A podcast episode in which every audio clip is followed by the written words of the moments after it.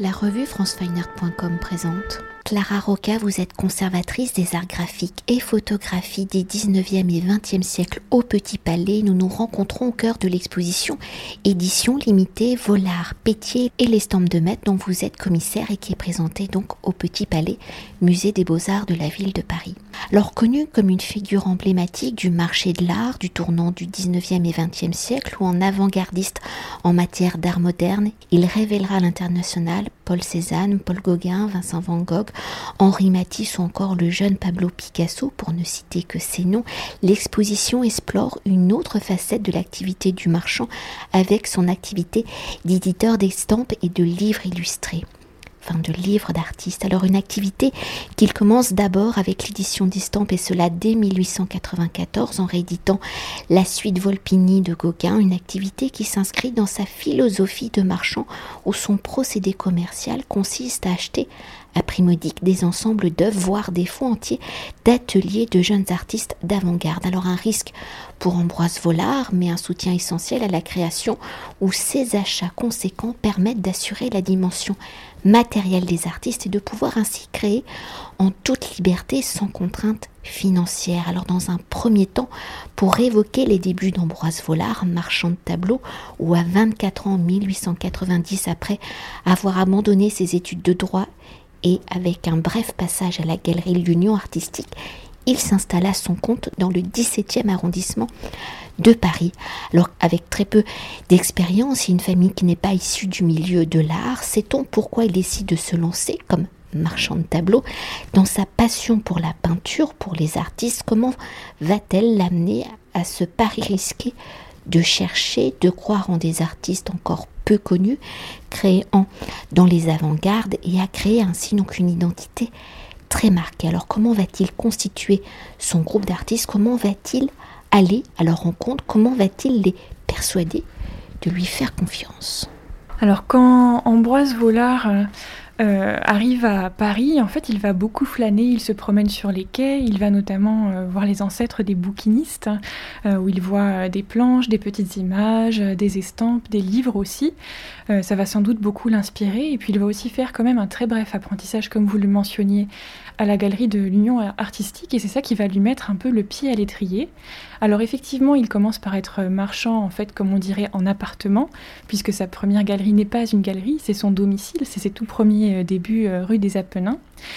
Et à cette époque-là, il va effectivement acheter euh, petit à petit des petites œuvres, euh, des dessins, des estampes à des artistes euh, qui sont finalement assez désargentés, donc il peut acheter pour une bouchée de pain, et il va acheter comme ça à Forain, à Rops, à Steinlen, à des artistes Montmartrois qui n'ont pas une cote énorme, et puis comme ça, petit à petit, il va réussir à faire euh, des petits bénéfices.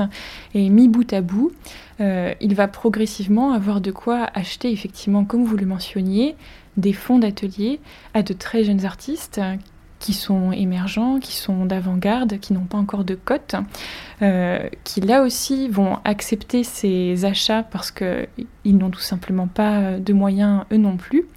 Et ensuite, tout le travail d'Ambroise Vollard va être de valoriser euh, ces artistes euh, pour faire monter finalement la valeur de son stock. Ces artistes, il les choisit justement parce qu'ils n'ont pas encore euh, de code, parce qu'ils n'ont pas encore de marchands.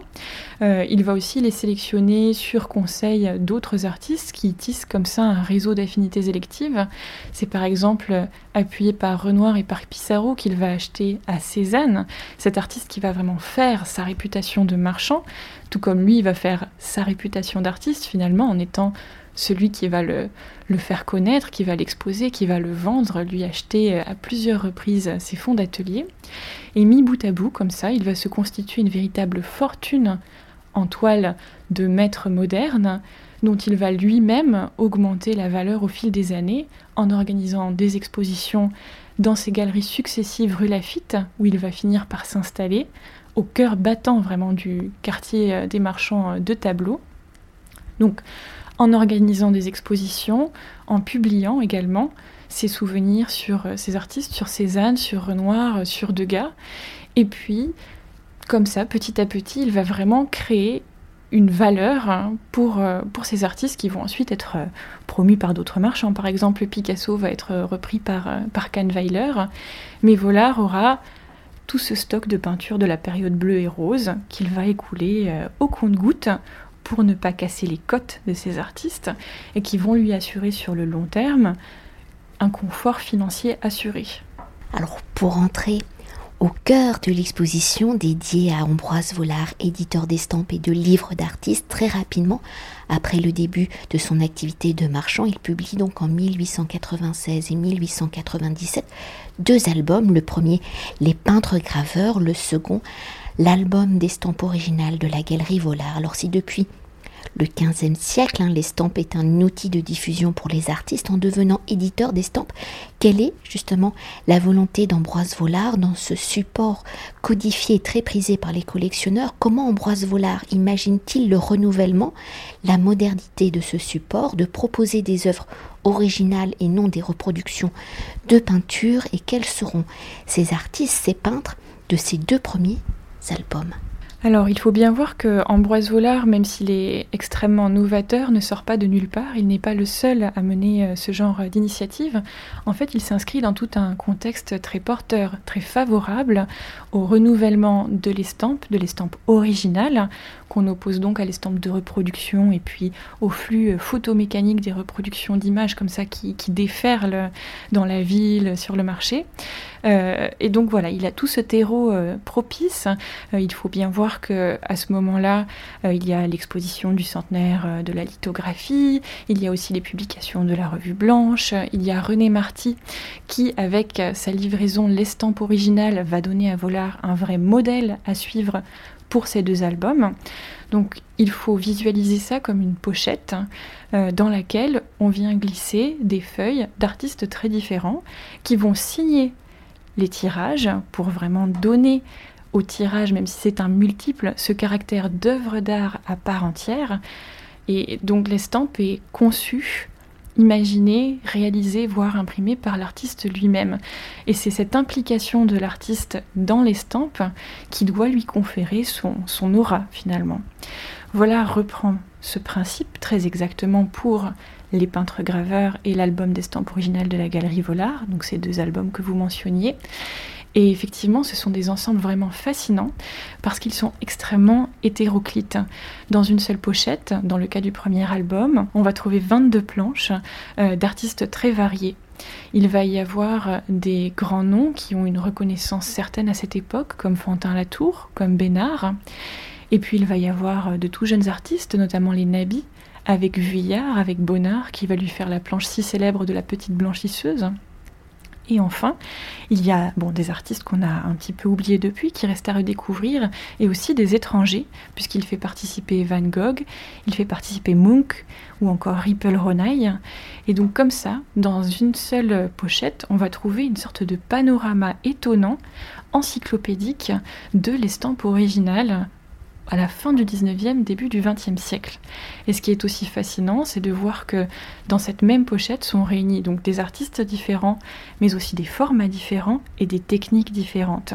On voit des choses aussi diverses que de la gravure sur bois, de l'eau forte, même un papier gaufré, et puis surtout la lithographie en couleur, qui est vraiment la technique un peu préférée d'Ambroise Vollard à cette période-là. Et d'ailleurs, avant de poursuivre hein, et d'évoquer euh, les livres d'artistes, est-ce qu'on peut quand même s'attarder sur cet accrochage justement de ces estampes? Bien sûr, c'était un des, enjeux, euh, un des grands questionnements en fait euh, de cette exposition. C'est toujours assez frustrant dans une exposition d'estampes et de livres parce que un livre, on ne peut l'ouvrir que sur deux pages. Un album d'estampes, souvent, on n'a pas la place de le montrer euh, intégralement. Et du coup, un peu plus loin, quand on présente les albums des Nabis, on, on ne montre qu'une petite sélection finalement de, tous ces albums de lithographie en couleur merveilleux. En revanche, pour le premier album édité par Ambroise Vollard, Les peintres graveurs de 96. Comme c'est vraiment son premier pas, sa première réalisation d'envergure dans ce domaine, le parti pris a été de le montrer dans son intégralité. Donc plutôt que de sélectionner quelques planches des artistes les plus célèbres, on a vraiment voulu tout montrer, les inconnus, les plus connus, euh, les planches très très réussies, celles qui nous semblent peut-être aujourd'hui euh, un peu moins brillantes, mais juste pour qu'en un seul coup d'œil, on puisse comprendre l'envergure, l'ambition éditoriale de Volard, qu'on puisse voir la somme de tous les efforts de tous ces artistes et des techniciens qui les ont accompagnés bien sûr, qui a été euh, consenti pour arriver euh, à un tel résultat. Et donc sur une seule simèse, on trouve sur trois niveaux d'accrochage tous les peintres graveurs, qui nous forme comme un nuage, un nuage coloré à l'entrée de l'exposition. Pour poursuivre et pour allier un autre intérêt d'Ambroise Vollard, la littérature, dès 1900, il se lance et publie des livres d'artistes. Alors comme précédemment, comment Ambroise Vollard pense-t-il le livre d'artiste, si pour l'estampe, il y a le choix du papier, des couleurs, du format. Pour le livre, comment Ambroise Vollard pense-t-il toutes les dimensions de la fabrication du livre, mais surtout comment réunit-il l'artiste et l'écrivain, le poète, comment le travail de collaboration s'opère-t-il pour faire du livre donc un objet d'art et pour mieux cerner la dimension artistique de ces livres, pouvez-vous quand même nous décrire quelques exemples? Bien sûr, alors pour commencer, quand même, il faut dire qu'effectivement, Volard va basculer à partir de 1900 essentiellement dans le livre. Il ne va pas se détourner de l'estampe, ne serait-ce que parce que les livres sont illustrés par des estampes, mais c'est vrai qu'il va moins publier ces grands albums qui ont fait ses premiers pas d'éditeur, et il va se concentrer essentiellement sur le livre pour plusieurs raisons.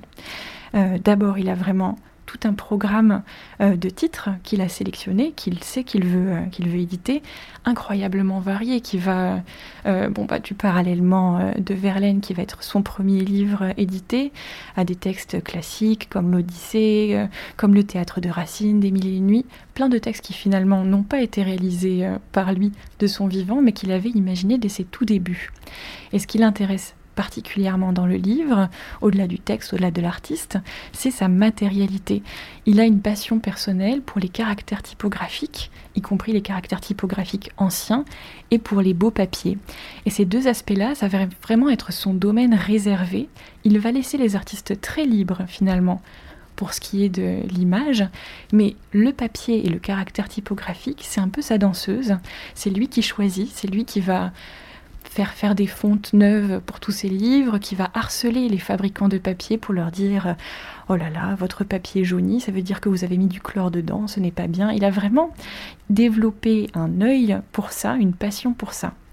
Et donc, pour réaliser tous ces livres, il va effectivement travailler avec des artistes qu'il va choisir essentiellement parce que ce sont les artistes de sa galerie Là aussi, on retrouve le concept d'affinités électives. Ce sont des personnes avec lesquelles, a priori, il s'entend bien, dont il aime la production peinte. Et ce qui l'intéresse, de la même manière que ça l'intéressait dans l'estampe, c'est de voir comment ces artistes, qui sont a priori des peintres, vont renouveler le livre en leur apportant quelque chose de neuf. Ce ne sont pas des illustrateurs de métier, des graveurs de métier, ce sont des peintres. Et effectivement, ils vont renouveler finalement le vocabulaire du livre et le porter, comme le souhaite Volard, au statut d'œuvre d'art à part entière. Mais peut-être pour s'attarder sur l'aspect euh, littéraire euh, de ces livres d'artistes, c'est qu'Ambroise Vollard écrit également. Il va donc écrire des textes et faire et passer commande à des artistes. Absolument. En fait, Ambroise Vollard travaille essentiellement avec des auteurs morts finalement. Ça peut paraître un peu étrange, mais il s'épargne il en fait euh, cette autre acteur qui rajoute encore un degré de complexité à tout ce réseau euh, infernal de collaborateurs qu'il doit réussir à coordonner. Il travaille donc très peu souvent avec des auteurs vivants. Il y a bien sûr quelques exceptions. Mirbeau pour Le Jardin des Supplices illustré euh, par Rodin, euh, Stéphane Mallarmé pour Un coup de dé, Jamais n'abolira le hasard, dont Vollard devait faire l'édition définitive illustrée de lithographie de Redon. et puis bien sûr André Suarez qui va écrire pour Rouault, qui va écrire pour Picasso. Mais Vollard est aussi une de ces exceptions finalement parce qu'il est lui-même auteur. Euh, on le connaît essentiellement aujourd'hui pour ses souvenirs d'artiste et puis pour ses, mémoires, ses souvenirs d'un marchand de tableaux où il raconte Cézanne, Degas, Renoir. Et ce qu'on connaît finalement moins de lui, c'est toute sa geste du père Ubu qu'il a repris bien sûr de l'Ubu roi de Jarry qu'il avait côtoyé, bien sûr. Et il avait tellement aimé cet exercice d'écriture un peu acerbe, un peu mordant, qu'il avait développé toute une série d'aventures du père Ubu. Le père Ubu au PTT, le père Ubu euh, et les médecins, le père Ubu à la guerre, où à chaque fois il s'en prenait euh, très vertement à tous ses contemporains avec bon, une plume affûtée, drôle à la fois. Et il confie bien sûr les éditions de luxe de ses textes aux artistes qu'il apprécie, et notamment Rouault qui va illustrer les réincarnations du Père Ubu, et Jean Puy qui va illustrer le Père Ubu à la guerre. Et là, on remarque ce qui a fait finalement l'appétence aussi de Voulard pour l'édition, c'est cette capacité d'être lui-même créateur, voire lui-même auteur, et en prenant pleinement part au processus créatif de ses ouvrages, de devenir un peu lui aussi un artiste à sa manière. Et pour évoquer l'ensemble de la carrière d'Ambroise Vollard des années 1890 hein, jusqu'à son décès en 1939, comment fait-il évoluer l'identité de sa galerie? Comment suit-il les mouvements des avant-gardes, très nombreux dans cette période de la fin du 19e, début du 20e siècle, et dans l'effervescence de nouvelles conceptions d'écriture plastique, de manifestes? Comment Ambroise Vollard met-il cela en pratique dans l'édition d'estampes et de livres d'artistes, une création qui ira au-delà de ces supports dits du papier. Alors effectivement, Vollard, c'est vraiment un éditeur tous azimuts. Euh, il faut voir que c'est vraiment l'édition qui va gagner du terrain au fur et à mesure de sa carrière. Euh, il commence, et on le connaît encore aujourd'hui essentiellement comme marchand de tableaux, avec sa galerie de la rue Lafitte bien sûr, où il expose Van Gogh, Cézanne, Picasso, Gauguin, toutes les avant-gardes. Il a un flair absolument incroyable et un sens commercial euh, plus qu'affûté. Euh, et puis progressivement, en fait, c'est son activité d'éditeur qui est vraiment sa danseuse en fait, qui va prendre le dessus. Euh, ça se matérialise spatialement dans Paris par son glissement géographique. Euh, quand il va fermer sa galerie de la rue Lafitte et basculer, s'exiler en fait euh, dans son hôtel particulier rue de Martignac où il va se tenir vraiment à l'écart du cœur battant du marché de la peinture au lendemain de la guerre mondiale simplement parce que il est arrivé à un stade où sa sécurité financière est assurée. Il a ce stock considérable qu'il peut se permettre de ne vendre très ponctuellement, vraiment au compte-goutte à quelques amateurs qui le connaissent, qui le repèrent, qui se rendent chez lui presque en pèlerinage. Donc il n'a plus besoin d'organiser toutes ces expositions, de se consacrer à ça. Et il va effectivement transformer son hôtel particulier de la rue de Martignac d'une part en réserve de peinture plus qu'en galerie de peinture, et d'autre part essentiellement en maison d'édition. Et il va vraiment se consacrer essentiellement à ça à partir des années 20. Et ce qui est intéressant, c'est de voir qu'il a mis des années à ce que ses travaux d'éditeur parviennent à être reconnus, à être achetés même, parce qu'au début c'était tellement neuf, tellement provocateur, tellement nouveau, personne n'en voulait. À partir de la deuxième moitié des années 20, enfin, on reconnaît les éditions d'Ambroise Vollard, on les achète, on voit le rôle incroyable qu'elles ont joué dans l'histoire de l'édition, euh, dans l'histoire de l'estampe, qui, ont contribué à être euh, à réinscrire vraiment l'estampe dans le circuit euh, des galeries, dans l'histoire du livre aussi qu'il a renouvelé en, profondeur. Les bibliophiles enfin acceptent d'acheter les éditions Vollard. Et même au début des années 30, on commence à exposer Vollard. Il devient sujet d'exposition, y compris ses éditions, puisqu'une exposition est euh, organisée à la galerie Le Portique à Paris, et puis ensuite euh, suivront euh, en Bruxelles, en Roumanie et même aux États-Unis. Il faut imaginer qu'en 1936, au MoMA, l'exposition sur les livres illustrés par des peintres et des sculpteurs, un genre que finalement Vollard a un peu contribué à créer, on lui dédie le catalogue de l'exposition, tant on reconnaît son rôle fondateur dans ce domaine. Et c'est une transition parfaite pour ma prochaine question pour évoquer l'importance justement d'Ambroise Vollard dans le milieu de l'art et de son travail de soutien auprès des artistes. Aujourd'hui, comment peut-on analyser l'influence de la conception d'Ambroise Vollard sur son métier de marchand d'art, de galeriste, d'éditeur d'estampes et de livres d'art et de livres d'artistes et à son décès en 1939 où il n'a pas d'héritier direct, comment va se poursuivre son travail? Qui seront donc ses successeurs? Alors il faut bien l'imaginer que quand il décède en 1939, vraiment à l'aube de la Seconde Guerre mondiale, il a plus d'une vingtaine de projets éditoriaux en cours. Et donc se retrouve complètement démuni les artistes qui perdent en fait les épaules financières euh, du projet et puis aussi l'esprit qui réussissait à coordonner tout ça. Parce qu'il faut bien voir que derrière un album d'estampes, derrière un livre, il n'y a pas que l'artiste, il y a tout un réseau de collaborateurs euh, extrêmement vaste avec les imprimeurs, les graveurs, les typographes, les fournisseurs de papier, enfin vraiment tellement de corps de métier que Volard coordonnait, réussissait à orchestrer et puis surtout réussissait à rémunérer. On imagine les sommes phénoménales qu'il a dépensées pour payer tous ces intervenants. Donc toutes ces personnes se retrouvent démunies, dépourvues euh, de, de, guides. Euh, et donc la question à ce moment-là va être de savoir ce que vont devenir les éditions Volard. La succession va être extrêmement compliquée, mais finalement le sort un peu plus simple pour les éditions Volard que pour le contenu euh, des, stocks de la galerie de, peinture.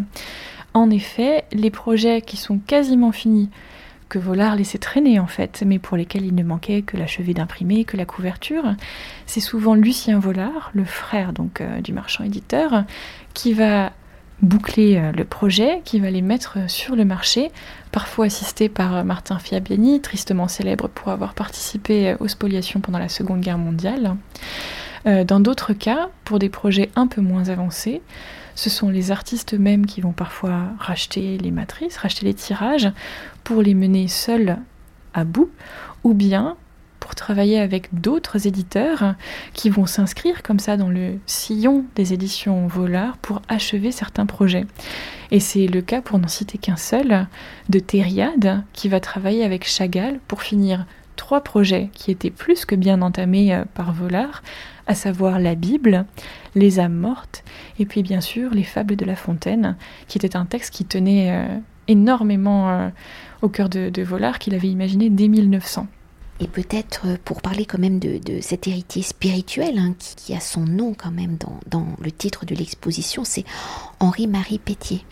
Voilà, alors ça c'était pour le côté livre. Hein. Pour le côté estampe hein, des éditions Volard, le sort est là aussi un tout petit peu différent, puisque l'intégralité euh, du stock d'estampes de la galerie Volard est achetée par Henri-Marie Pétier. Parmi ce stock figurent bien sûr toutes les éditions euh, de Volard, depuis ses premiers albums des peintres graveurs et des nabis, qu'il n'avait du tout écoulés dans leur intégralité de son vivant. C'était des ventes très difficiles. Il n'y avait pas beaucoup d'amateurs malgré tout ça. Euh, et puis d'autres choses encore aujourd'hui immensément emblématiques, comme la fameuse suite Volard de Picasso, cet ensemble de 100 estampes, qui fait donc partie de ce lot que Pétier a racheté pendant la guerre à Lucien Volard et qu'il a valorisé pendant toute sa carrière de marchand d'estampes.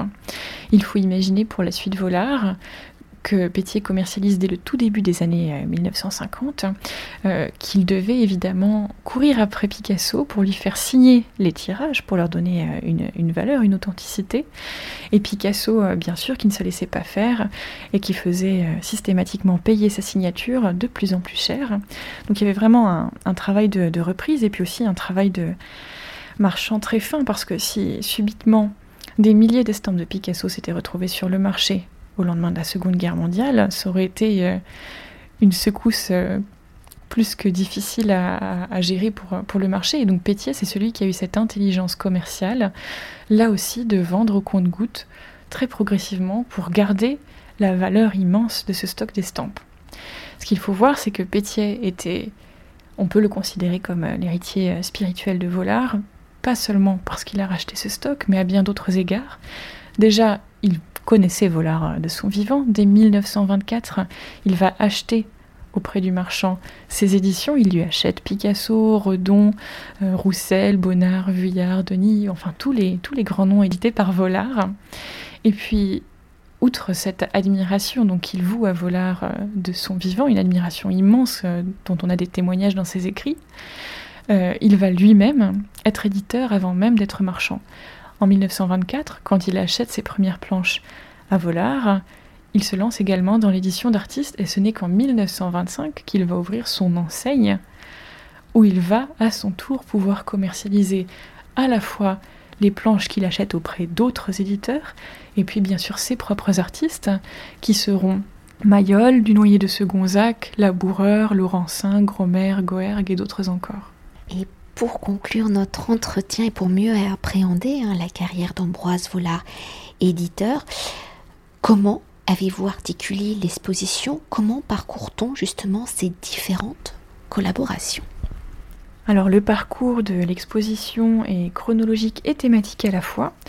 On commence euh, par euh, un premier espace qui permet d'une part euh, de voir la chronologie, l'introduction, et puis aussi pour les personnes qui ne le connaîtraient pas, de faire connaissance hein, avec ce fabuleux personnage qui était Ambroise Vollard, par le biais de quelques grands portraits très célèbres de, de ce marchand éditeur qui les avait lui-même donnés en fait de son vivant ou bien par legs au Petit Palais. Euh, on poursuit avec une grande cartographie euh, qui permet de situer dans Paris les différents collaborateurs euh, des éditions Volard, donc tous ces noms un peu oubliés qui se cachent derrière ces grandes réalisations d'édition, comme je le disais tout à l'heure, les lithographes, les imprimeurs, les fondeurs, les maquettistes, voilà, tous ces corps de métier qui, qui retrouvent un peu leur place dans l'exposition. On poursuit avec une section consacrée à Volard, éditeur d'estampes, où l'on voit donc ces grands premiers albums euh, tellement chatoyants euh, dans lesquels euh, on, voudrait vraiment se, plonger longtemps, rythmé quand même par un mur de vases, puisque Volard s'est également essayé, ou a essayé ses artistes plutôt, à la céramique peinte. On poursuit avec une section consacrée à Volard, éditeur de livres, où là on voit toutes ces grandes collaborations avec Bonnard, Maurice Denis, Émile Bernard, euh, et puis Picasso, Rouault, Dufy et bien d'autres encore. Euh, suit une section consacrée aux éditions Volard après le décès euh, de Volard. Donc tous ces projets qui sont finalement euh, repris par d'autres éditeurs, repris par les artistes, et puis bien sûr la pièce maîtresse qui est la suite euh, Volard de Picasso dont on montre un extrait. Enfin, une dernière section est consacrée à Henri-Marie Pétier, donc qui a su valoriser tout le stock Volard en France et puis surtout à l'étranger, y compris aux États-Unis, puisqu'il a vraiment accompagné ce basculement du marché de l'art de Paris aux États-Unis, avec aussi ses artistes à lui qu'il a édité euh, sur le modèle d'Ambroise Vollard. Et on sort de l'exposition sur une rotonde qui constitue une sorte d'espace pédagogique où l'on peut voir des décompositions couleurs d'estampes, où on peut voir une presse à bras qui sera, je l'espère, mise en activité euh, pendant la durée de l'exposition. On peut voir des poinçons de caractère typographique, des matrices, un pupitre de composition pour vraiment comme ça plonger dans les coulisses euh, de l'édition et un peu euh, démystifier euh, toutes ces choses qui ont l'air euh, un peu mystérieuses vues de l'intérieur, mais qui finalement sont assez simples une fois qu'on a les objets en face de soi. Merci beaucoup. Avec plaisir, merci à vous. Cet entretien a été réalisé par franceweiner.com.